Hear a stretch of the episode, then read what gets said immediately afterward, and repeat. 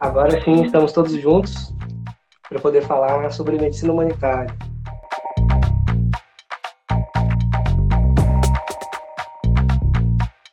Meu nome é Marcelo, eu sou editor médico do portal, trabalho com a parte de medicina de família e comunidade e sou residente em Barretos, uma cidadezinha do interior de São Paulo, muito famosa pela festa do peão de Barretos.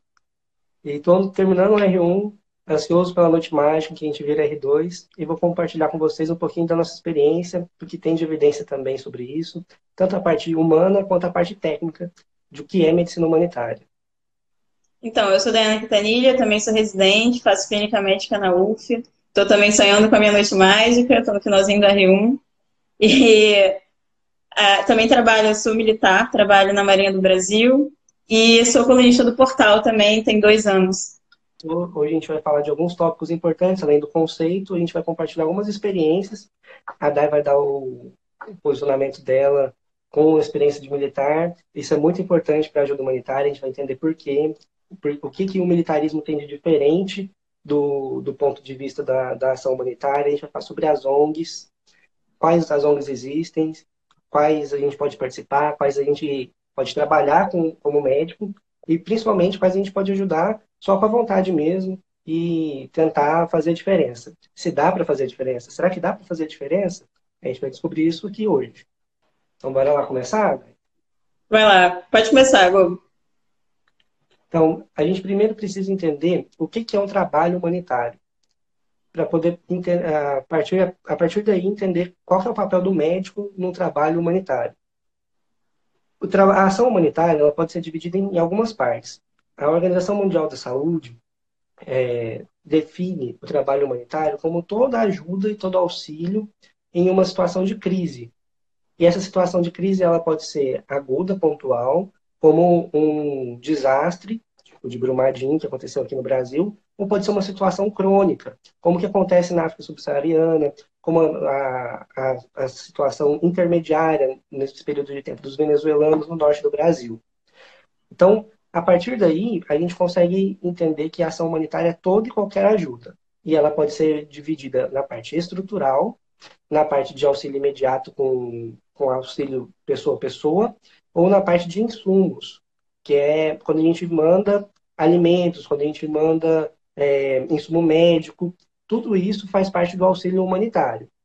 E a partir daí, a gente entra no trabalho do como o médico pode atuar na ponta. Qualquer pessoa pode ajudar no, numa ação humanitária nos três níveis. Seja doando, seja participando, seja compartilhando as informações sobre aquilo, fazendo o monitoramento, ou na linha de frente, atuando no, na, na organização do sistema. E aí surge a questão do, de quem faz esse auxílio humanitário. A ONU e a Organização Mundial de Saúde têm os órgãos específicos para poder atuar nisso, como a FAO, a Unicef, a própria OMS, mas esses órgãos não são suficientes para poder abarcar toda a demanda. Então, muitos deles trabalham em regime de coparticipação com algumas ONGs. Algumas ONGs são bastante famosas, como os Médicos Sem Fronteiras. Outras estão crescendo agora, como a Fraternidade Sem Fronteiras, que atua em alguns países da África e aqui no Brasil. E outras ações dependem de cooperação com o, o exército local. Não só o exército local, como o, a, a própria organização da ONU, que manda as tropas de ação emergencial. E qual que é a diferença de um e outro? Saiu no Lancet, esse ano, um, em janeiro, um artigo sobre ação humanitária num, numa da, das, das partes de revista de publicação do Lancet, que é sobre a saúde global, definindo qual o papel do militar numa ação global dessas.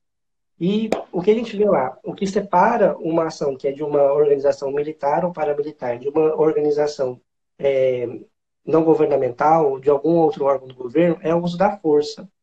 O militar, ele consegue, para poder fazer organização, ter autorização de usar a força, para poder garantir a, o sistema. As outras organizações, não, elas dependem muito da, da ação mais direta ali, junto com a população que está sendo assistida. E a gente pode se perguntar se um ou outro é importante. Na verdade, o ideal é fazer uma transição de um ponto para o outro. Quando o, o militar usa a saúde como um, meio de auxílio da população, já é por si só uma tentativa de pacificação e de não estimular o uso da força para poder intervir e melhorar aquela comunidade. Então, uma coisa que o Marcelo acabou não comentando é que é, a medicina humanitária hoje está entre os 10 tópicos de prioridades da OMS. A OMS acabou de lançar agora em 2019 os tópicos e algumas doenças como dengue também estão, mas a medicina humanitária, o apoio às populações em, em alto risco está entre esses tópicos. Então foi até esses um dos motivos, esse um dos motivos da gente querer falar sobre isso, a gente quer abordar melhor essas prioridades da OMS. E eu vou falar aqui um pouquinho sobre uma definição que eu acho que para mim é uma das definições mais bonitas que tem, que é uma definição que eu li nesse livro aqui, ó. É o livro Dignidade dos Médicos Sem Fronteiras. E ele traz para a gente o seguinte: que em sua forma mais pura, a ação humanitária é motivada pela crença de que todas as pessoas, independentemente da etnia, religião ou nacionalidade, têm o direito de receber assistência básica em momentos de crise. O fundamento do ato humanitário é a solidariedade entre seres humanos, solidariedade construída sobre diálogos e troca de experiência. Solidariedade que, no campo da ação, tem por objetivo restaurar a dignidade. Eu acho que, como médicos, a gente tem essa responsabilidade, a gente tem essa missão, que é levar dignidade para as pessoas. A gente faz isso diariamente no SUS. E essa definição, para mim, para medicina humanitária, é tipo, muito, muito perfeita, assim, que traz para mim a, a real essência do que é a medicina humanitária. É, daí aí a gente consegue entender que às vezes a gente não precisa ir lá para a África subsaariana para fazer medicina humanitária. A gente consegue trabalhar, às vezes, aqui, no, na porta de entrada, na, na rotina do dia a dia, aplicando esses princípios e esses conceitos. Exatamente. É, eu queria falar um pouquinho agora. Eu não sei se vocês já tiveram acesso ao site da OMS, e ele tem muito material legal. Aconselho a, a entrarem, a, a, pesquisarem, tem muita coisa legal. E eles trouxeram alguns, algum, algumas publicações recentemente que trazem um conteúdo muito interessante. Uma delas, eu vou depois fazer um texto para o portal explicando melhor, mas ele traz um, um mitos e, e, verdades sobre as situações de desastre. Eu vou falar alguns mitos aqui que a gente tem e, e vou comentar um pouquinho sobre cada um deles. É, o primeiro mito que eles trazem na publicação é de que desastres são assassinos aleatórios. Então, desastres não são, eles atingem mais os grupos vulneráveis, os pobres, especialmente mulheres e crianças e idosos. É, um outro mito, assim, que, que é real, a gente vê, e as pessoas falam muito, é de que a população fica, que passa por desastre, ela estaria chocada, desamparada e não conseguiria assumir a responsabilidade sobre sua sobrevivência. É, na época que teve a, o desastre no, no Bumba, eu pude participar das, naquele, um desabamento em Niterói. Não sei se vocês ouviram falar, mas teve um desabamento, muitas pessoas ficaram soterradas. E eu participei um pouco das ações na época para ajudar. E a gente vê que, assim, que a população que foi afetada, ela cria uma força assim, inimaginável para poder lidar, para poder resolver situações. E muitas pessoas se empenham para resolver. É, então é mito isso. A realidade é que as pessoas conseguem sim é, trabalhar, mesmo estando numa situação de, de muita dificuldade. É, e um outro mito assim, é de que qualquer tipo de assistência internacional é necessária e é necessária agora.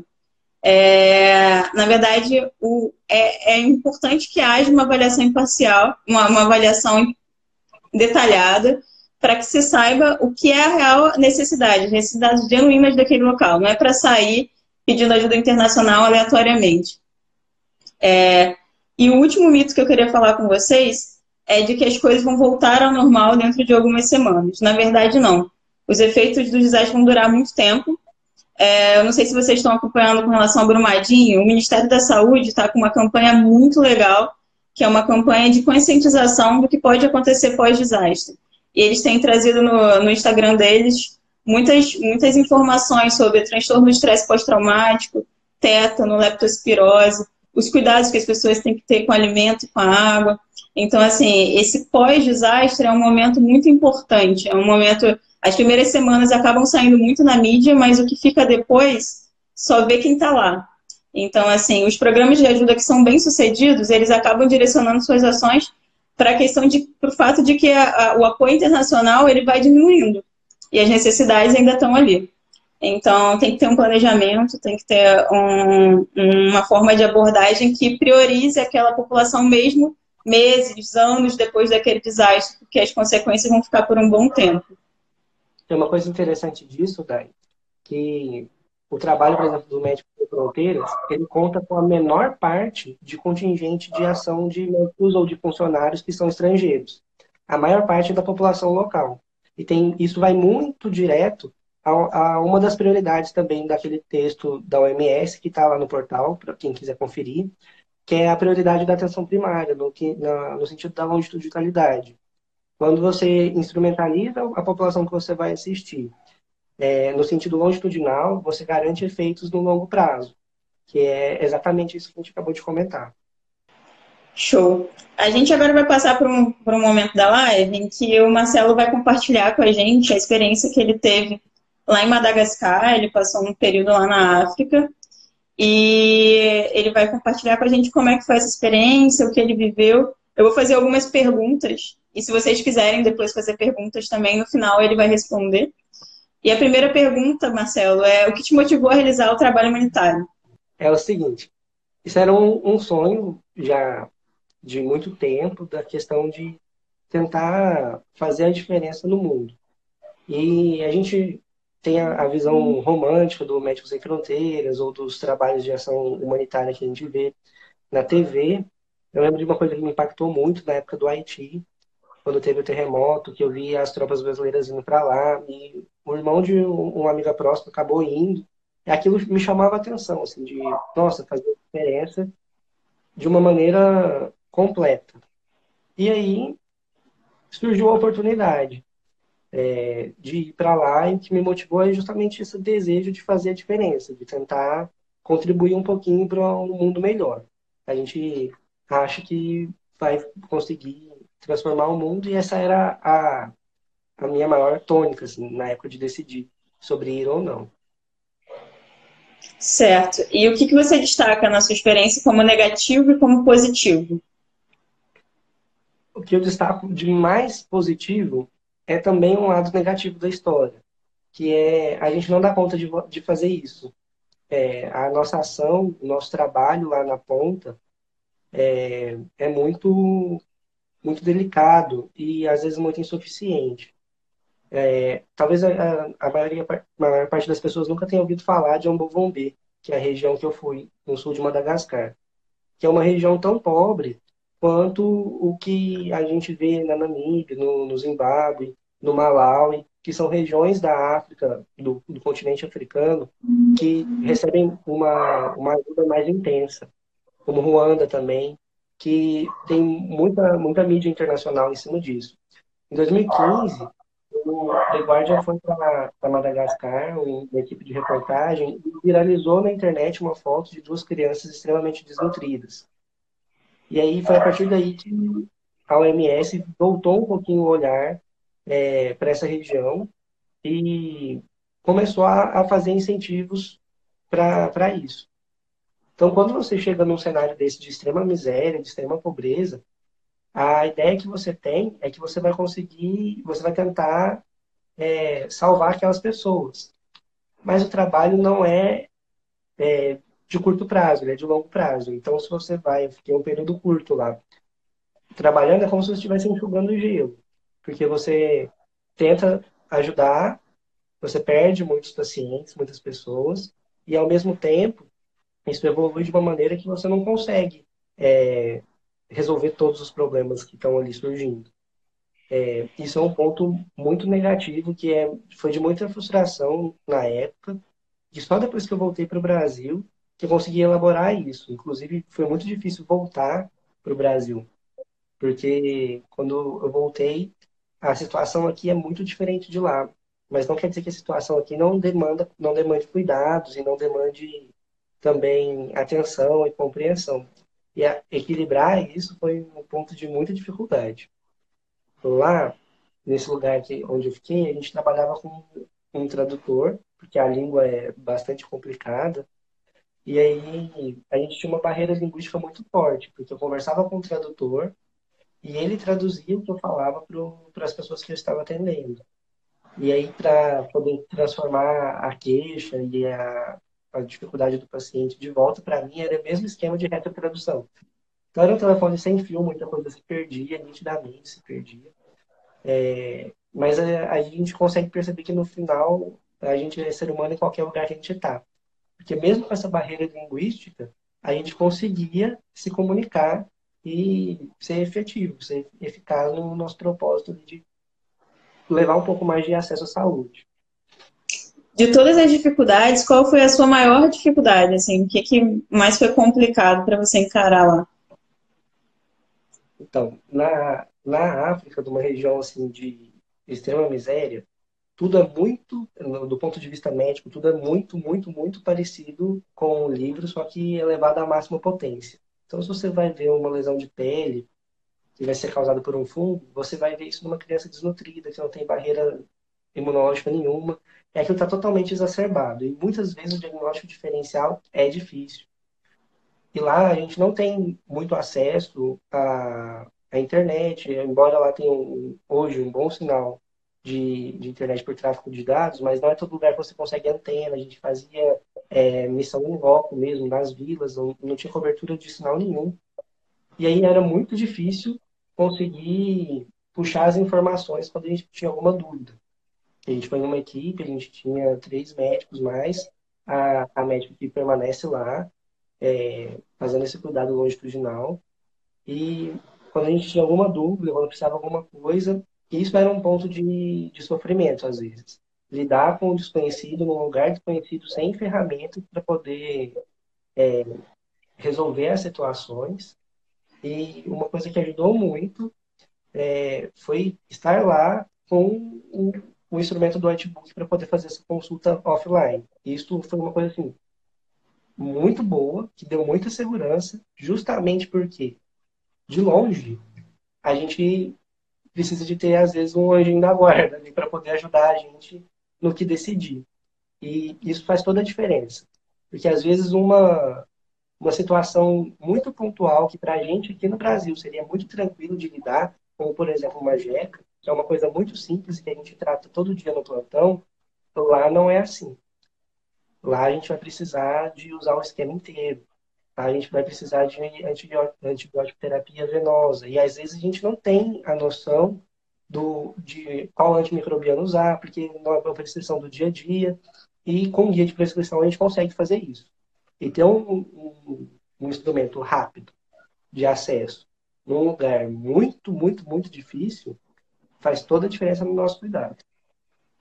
Certo. E você acha que dentro do, do, dos projetos que você visitou, quais seriam as áreas de maior necessidade, assim, falando de especialidade médica? Lá, quando a, gente, quando a primeira caravana foi para Madagascar, pela, pela ONG da Fraternidade Sem Fronteiras, existia um, um, uma situação de desnutrição infantil muito grave. Então, muitas crianças morreram durante o processo da primeira caravana, se perdeu muito paciente com sepse de foco abdominal, porque não tinha defesa nenhuma, muita criança morrendo de desnutrição. E aí, o que aconteceu? É, com a ação emergencial, no vilarejo de Ambovombê, as coisas foram melhorando. Então, aquela situação de extrema miséria naquele é, vilarejo foram, foram mudando com o tempo. De modo que a situação emergencial ali foi ganhando é, mais espaço e a gente conseguiu ampliar o acesso para outras comunidades. Numa dessas viagens de acesso para outras comunidades, quando eu estava lá, a gente foi visitar o vilarejo de Tube, que é uma área que fica no, perto de Amuvumbi, é um vilarejo com uma igreja no centro, e todos os casos que são é, desenganados, incuráveis, tidos como perdidos, vão para essa região. E lá eles ficam sendo cuidados.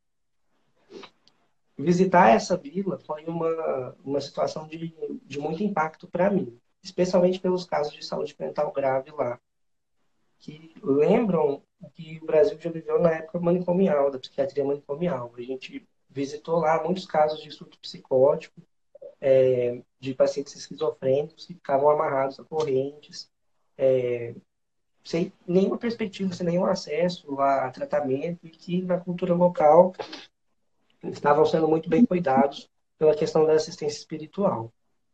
É, isso é uma coisa que foi muito impactante, porque é uma situação que a gente não vê no Brasil já há muito tempo. Tem algumas fotos no meu Instagram, quem quiser dar uma olhada lá, é, para poder ver. Tem, tem a, a, cena que mais me chocou, que foi encontrar um paciente psicótico acorrentado.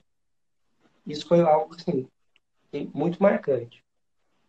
Muito mais do que os casos de, de doenças crônicas que às vezes a gente encontra no Brasil, quadros semelhantes. Mas esse, essa questão da saúde mental é muito difícil de, de lidar. E mais, a gente estava num lugar com uma barreira linguística muito grande. Então, acessar o conteúdo da saúde mental era uma barreira bastante forte. Marcelo, a Ana Paula Duarte está perguntando ali quanto tempo você ficou lá. Eu fiquei 30 dias lá, assim, no período de um mês, só que o acesso é bastante ah, difícil. Então, para chegar em Ambogombê, a gente passa por muitos dias de viagem. Porque até chegar na capital, Antananarivo, pegar um, um voo para poder chegar em Fordofan, que é a cidade mais ao sul que tem um aeroporto, e depois andar um trecho de 100 quilômetros. Só 100 quilômetros a gente gastou mais de 7 horas. Então, todo esse período de viagem é longo até chegar lá. Então, efetivamente, de dias computados como trabalho, ali na, com, com a população, foram 25.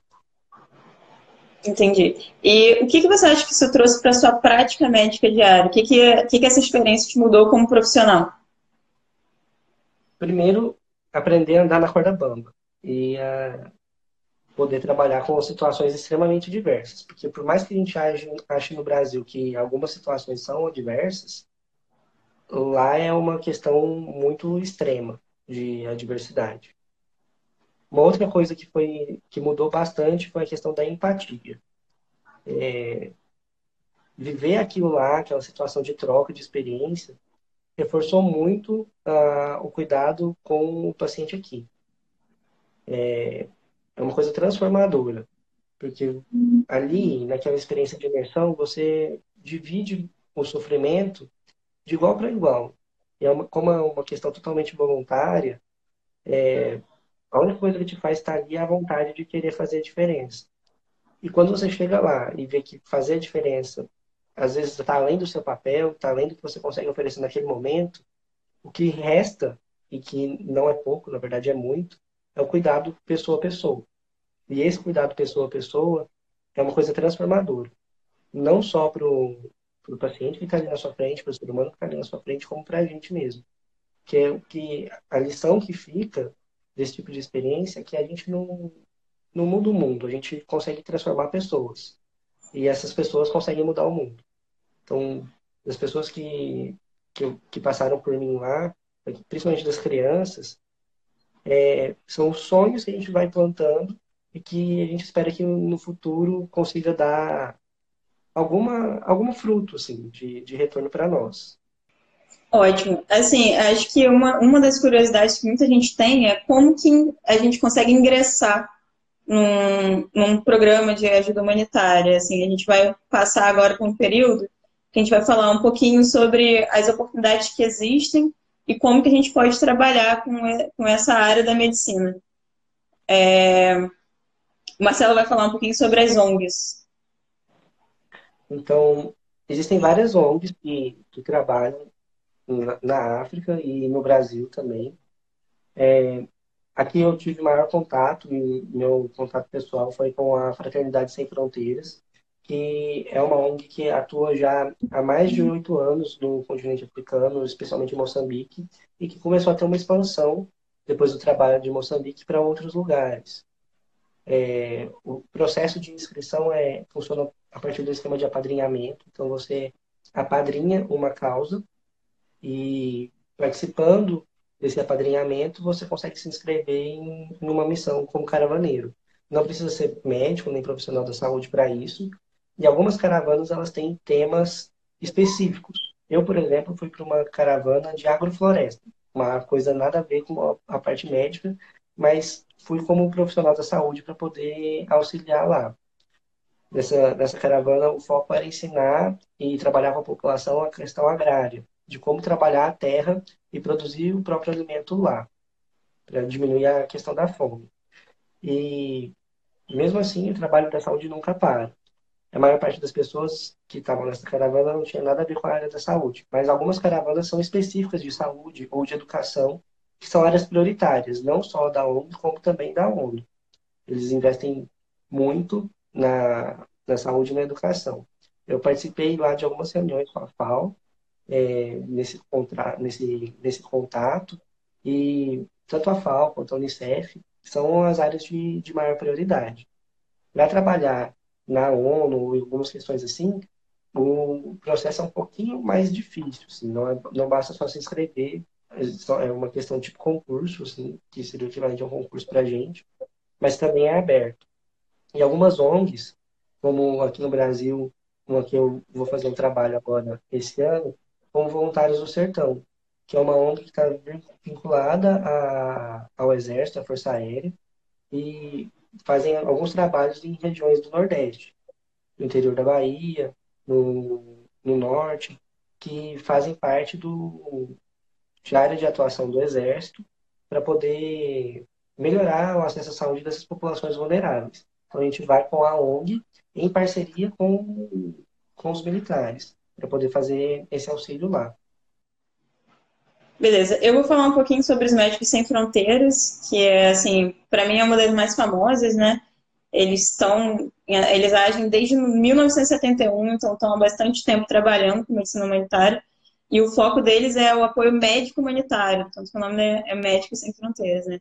E é, o que eu queria dizer é que eles não são voluntários, na verdade o Médico Sem Fronteiras é um tipo de carreira. Eles passam por processos seletivos, eles são remunerados, é, e é como se fosse é, uma profissão. Então, é uma escolha de profissão. Os relatos de quem trabalha com eles são assim maravilhosos naquele livro que eu falei, Dignidade, que eu falei para vocês. É um livro que, que traz um pouco de, de como é a vivência deles lá, de como é essa carreira. E tem também o site dos Médicos Sem Fronteiras, que tem muita informação legal, assim. E para quem é do Rio de Janeiro, eles estão fazendo uma, uma exposição no Aeroporto Santos Dumont até o dia 10 de março, uma exposição fotográfica que tipo, é muito, muito, muito impactante, muito lindo. E quem quiser conhecer, vale a pena.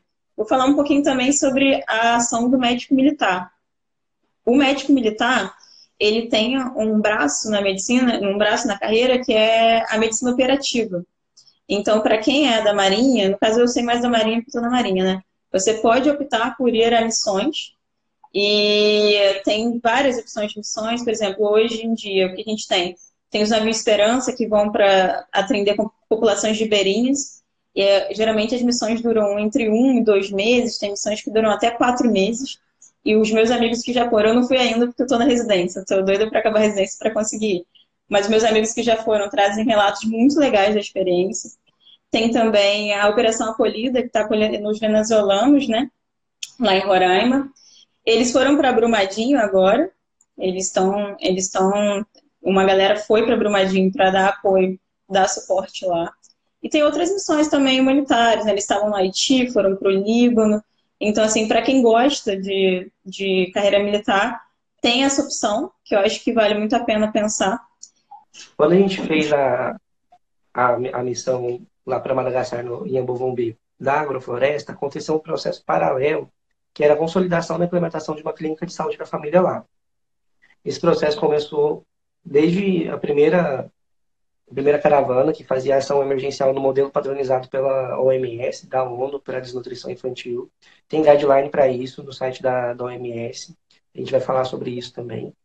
É, e lá foram mapeando o, o, o processo de, de saúde e doença da população, vendo as necessidades e transformando isso num processo longitudinal, especialmente focado para a atenção das crianças. E quando eu fui para lá, foi o processo de implementação e treinamento da comunidade, o estabelecimento de ação do pessoal que mora lá. Isso que é o mais interessante, que está dentro daquilo que a gente comentou lá no, no começo, sobre manter a autonomia do povo, para poder dar continuidade no processo. Então, na clínica de saúde da família lá, a secretária é, é local, o tradutor é local e a gente de saúde é local. Isso é uma coisa que foi muito engraçado lá, porque quando a gente foi montar esse modelo, que para nós que já conhecemos o SUS é muito claro, e é um modelo recente, tem aí a nossa idade, é, lá foi muito difícil criar o conceito de o que é um agente comunitário e mais, o que é uma consulta agendada. Porque as pessoas de lá não têm a cultura do agendamento. Então, não tem muito, assim, a, a noção de que, ah, vou fazer uma consulta hoje e eu preciso de passar um retorno com o médico daqui 15 dias. Então, a gente criou um, o hábito de mostrar para eles o que era o compromisso, que a gente chamava de rendezvous. Na verdade, eles criaram esse termo para poder explicar o conceito de agenda. E a mesma coisa com, com as agentes de saúde, que começaram a mapear as áreas lá e elas mesmas iam levantando a demanda da população local e trazendo para nós é, jeitos de quais eram as demandas para a gente poder resolver. Quando começa essas missões operativas, a gente acaba fazendo esse mesmo processo. Então, são, são partes. A primeira parte de levantamento das necessidades agudas, que é um, quando entra uma, uma tropa para poder resolver alguma demanda local. O pessoal está fazendo algumas perguntas aqui, vamos dar uma olhadinha. É, teve um comentário legal aqui do Luiz Senader, né?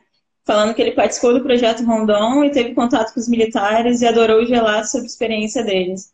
Muito bom, Luiz, legal. É Luiz, na verdade. É Luiz, e a Luiz ainda está perguntando se participar do Médicos Sem Fronteiras é algo provisório ou só fazendo carreira. Eles têm um prazo de permanência lá. Para você se, é, trabalhar para o Médico Sem Fronteiras, você precisa se dispor a, fazer esse trabalho por dois anos. Então, eles contratam o médico por um período de dois anos, você precisa ter fluência em inglês ou em francês, e eles dão preferência para quem já tem algum alguma experiência em trabalho humanitário alguma experiência militar, justamente por facilitar a questão operativa, e você tem que estar disposto a poder fazer a viagem que eles se é, disponibilizam lá porque o local é para as áreas prioritárias, então você não tem tanta liberdade assim de, de escolha. Uma coisa interessante é que têm áreas prioritárias: saúde mental, medicina geral, epidemiologia, pediatria, ginecologia são áreas é, prioritárias para você poder se inscrever, é, justamente por conta da questão da demanda no longo prazo e das maiores necessidades desse tipo de população. A, a perguntou aqui se existe algum desses projetos que o acadêmico de medicina possa participar. No Fraternidade, o acadêmico pode, ou Marcelo? O acadêmico pode participar do, do processo do Fraternidade Sem Fronteiras. Inclusive, quando eu conheci o projeto, foi porque um amigo meu que estava é, indo próximo às vésperas do internato, e aí foi assim que conheci o projeto. Eles recebem muitos estudantes lá, inclusive a Janaíne é, recebe em Madagascar como um, um estágio é, formativo mesmo. É, por, por, um período de um mês, como o eletivo da residência, do internato, você pode cursar lá, ela está disposta a receber. Quem quiser ah, contato, sim, pode entrar em contato comigo que eu faço a ponte aí. A Luísa também falou aqui que o projeto Rondon é maravilhoso, né? em resposta à pergunta da Bruna. Então, entendi que deve, deve, deve poder acadêmico também, né? No projeto Rondon. O projeto Rondon ele tem, ele tem uma limitação que é a, limitação da necessidade do convênio formal. Então, é, a instituição que abriga precisa concorrer ao edital. Quem, qualquer pessoa pode se inscrever no projeto Rondon, mas a instituição precisa ter um vínculo formal. Então, eu me formei em Uberlândia, na universidade lá, a gente tinha o edital do projeto Rondon em parceria, ele abria de tempos em tempos, e precisaria, precisaria ter a contrapartida institucional para poder levar os alunos, um professor, alguém assim, para poder estar junto ali e coordenar a missão em parceria com os militares. O Voluntários do Sertão aceita, e aí já não depende tanto assim de. É muito semelhante ao projeto Rondon, só que é mais voluntário e tem mais liberdade. Inclusive, inscrições estão abertas ainda até o final desse mês. A Ana Paula está perguntando qual que é onde que eu vou fazer o próximo trabalho voluntário. E é justamente essa, essa ONG, do Voluntários do Sertão se há limite de, de idade para participar. O Ronaldo aqui está perguntando. Aí depende. Depende da norma institucional. É, para fazer no Fraternidade Sem Fronteiras não existe um limite, tanto que agora houve a caravana de pais e filhos. Então, claro, obviamente um representante legal e as crianças foram participar junto com seus pais. Foi a caravana da família em Muzumuia. É, e aí depende muito da, da norma de cada instituição. No, no projeto Rondon, eu não me lembro do edital. É, e no, no Médicos Sem Fronteiras é, tem a idade do, do edital deles também, que é de, ser maioridade, de, de ter maioridade mas a exigência deles é a formação, a formação acadêmica. Ah, e o limite etário assim, máximo também não. Enquanto você puder trabalhar e poder auxiliar, a gente teve a experiência de receber pessoas mais velhas na caravana que eu participei e teve trabalho para todo mundo, inclusive com um grande desempenho da população aí que estava depois do na melhor idade. É, o Ronaldo está ah. perguntando se vale a pena ter algum curso preparatório antes de ir, como o ATLS. Isso depende da demanda local.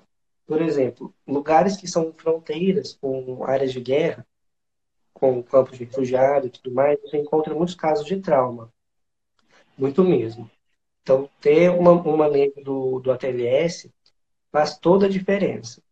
Justamente para você poder trabalhar ali numa questão aguda para estabilizar seu paciente. Então, ajuda. Não é determinante, mas ajuda. Outras regiões, como a questão de, de Ambovombê e tudo mais, a, demandam outro tipo de experiência que pode facilitar, que é uma experiência clínica, justamente para poder reconhecer os padrões das doenças que acometem aquela população. Então, é, as lesões dermatológicas, as noções básicas de pediatria, entender o que é desnutrição, saber usar um gráfico antropométrico, tudo isso faz parte e auxilia muito para poder desempenhar um melhor papel. Mas tendo alguém na equipe que seja que tenha maior treinamento, pode te auxiliar, isso não é um problema. Tanto que os internos que foram tiveram um bom desempenho, os recém-formados, eu fui como recém-formado no começo, na metade do R1, e foi super tranquilo, porque eu tinha alguém mais velho me orientando e meu companheiro de plantão, né? Na palma da minha mão. Uma coisa que é muito legal de, de poder observar é que quando a gente vai escolher para qual local a gente vai, vale muito a pena estudar sobre os costumes locais. Porque a noção que a gente tem de prioridade de saúde e de prioridade de doença lá para aquela população é totalmente diferente. Então, a gente foi, o foco da ação de Madagascar sempre foi nutrição infantil e sempre foi muito complicado é, lidar com a visão que eles têm da criança, que é a visão que eles têm do adulto. Como a gente estava trabalhando com desnutrição infantil, criança para eles tem muita criança e as crianças morrem, era uma, uma questão natural lidar com a morte, com a, com a mortalidade infantil. Então, muitas vezes não chegava para a gente uma criança grave. Enquanto ao, no outro extremo, o idoso é extremamente valorizado na cultura local, justamente por conta de que o idoso sobreviveu às intempéries. Então, eles valorizam muito a questão do idoso. E a gente não tinha muita perna para fazer um cuidado tão é, especializado para o idoso na, na, naquela caravana e tinha que focar nas crianças. Que o nosso o foco da ação era desnutrição infantil, os insumos que a gente tinha levado era para isso. A gente não tinha como tratar as questões mais crônicas, como descompensação de diabetes, de hipertensão, é, e que lá, por exemplo, a gente não fazia rastreio de hipertensão nas, nas pessoas adultas que a gente fazia a consulta justamente porque a gente não tinha como bancar o tratamento. Então, um dos princípios éticos do rastreio, se você não consegue é, dar seguimento para a patologia que você está investigando, você não vai. E aí a gente conseguiu estabelecer isso e lidar com essa questão de diferença cultural é, é uma experiência muito benéfica para o seu aprendizado e para o meu aprendizado, especialmente quando eu voltei para o Brasil.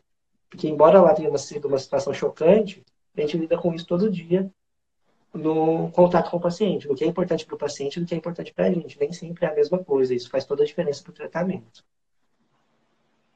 Acho que o Ronaldo fez uma pergunta para você, Marcelo. Das vivências da sua época de faculdade, o que foi importante para você estar preparado para a missão? Na época da faculdade, foi ter lidado ao longo do, do tempo na faculdade com populações vulneráveis. Isso foi uma coisa que foi muito determinante lá.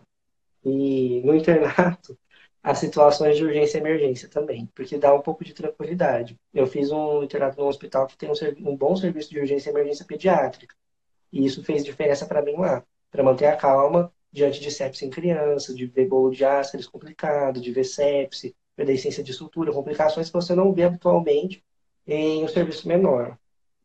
É, tem uma outra pergunta aqui da Bruna, perguntando se é mais fácil entrar nos Médicos Sem Fronteiras sendo médica militar antes. Essa pergunta eu posso responder, Bruna. Qual é o grande problema? Assim, eu não sei se pesaria na sua entrevista no Médicos Sem Fronteiras ter tido a experiência militar. Acredito que sim. Só que se você é militar, dificilmente você vai conseguir conciliar a sua rotina com a dos Médicos Sem Fronteiras. Porque quando você é médico militar, você tem a disposição permanente para a Marinha. Então você não pode ter um compromisso muito volátil, tipo, estar disponível para uma missão do Médico Sem Fronteiras, sendo que você tem um vínculo militar. Porque a Marinha pode chamar para uma missão a qualquer momento. Por exemplo, o Brumadinho agora, chamaram a equipe de pronto emprego, assim, aconteceu o um acidente, no dia seguinte o pessoal tinha que estar no hospital para ir para a missão. Então, acho difícil conseguir conciliar. A não ser que você tenha sido militar, tenha saído e resolva participar dos Médicos Sem Fronteiras. Aí talvez isso pese positivamente na sua entrevista. Esse tipo de experiência eles valorizam, que quando você vai escrever sua carta de intenção no manual lá do site, esse tipo de experiência é valorizado. A Vivi perguntou aqui se esses projetos são geralmente financiados por recursos particulares e doações. Aí depende.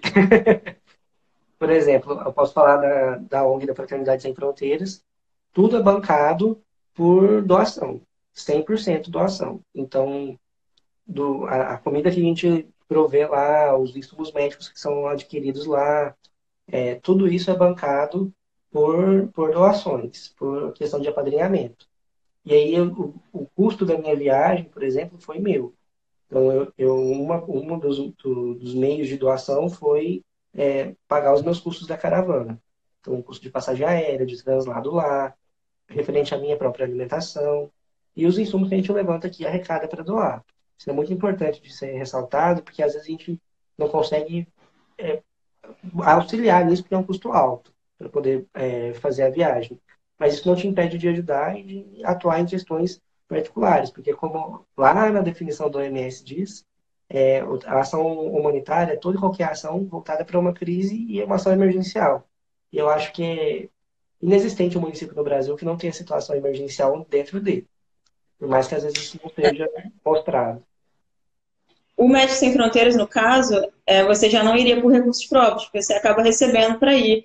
Eles bancam treinamentos, eles querem que os médicos sejam capacitados. Por exemplo, assim que você entra no Médicos Sem Fronteiras, você tem uma viagem para um treinamento na Europa. Então, assim, é, é, é, é bem diferente de um, de um, trabalho voluntário numa ONG.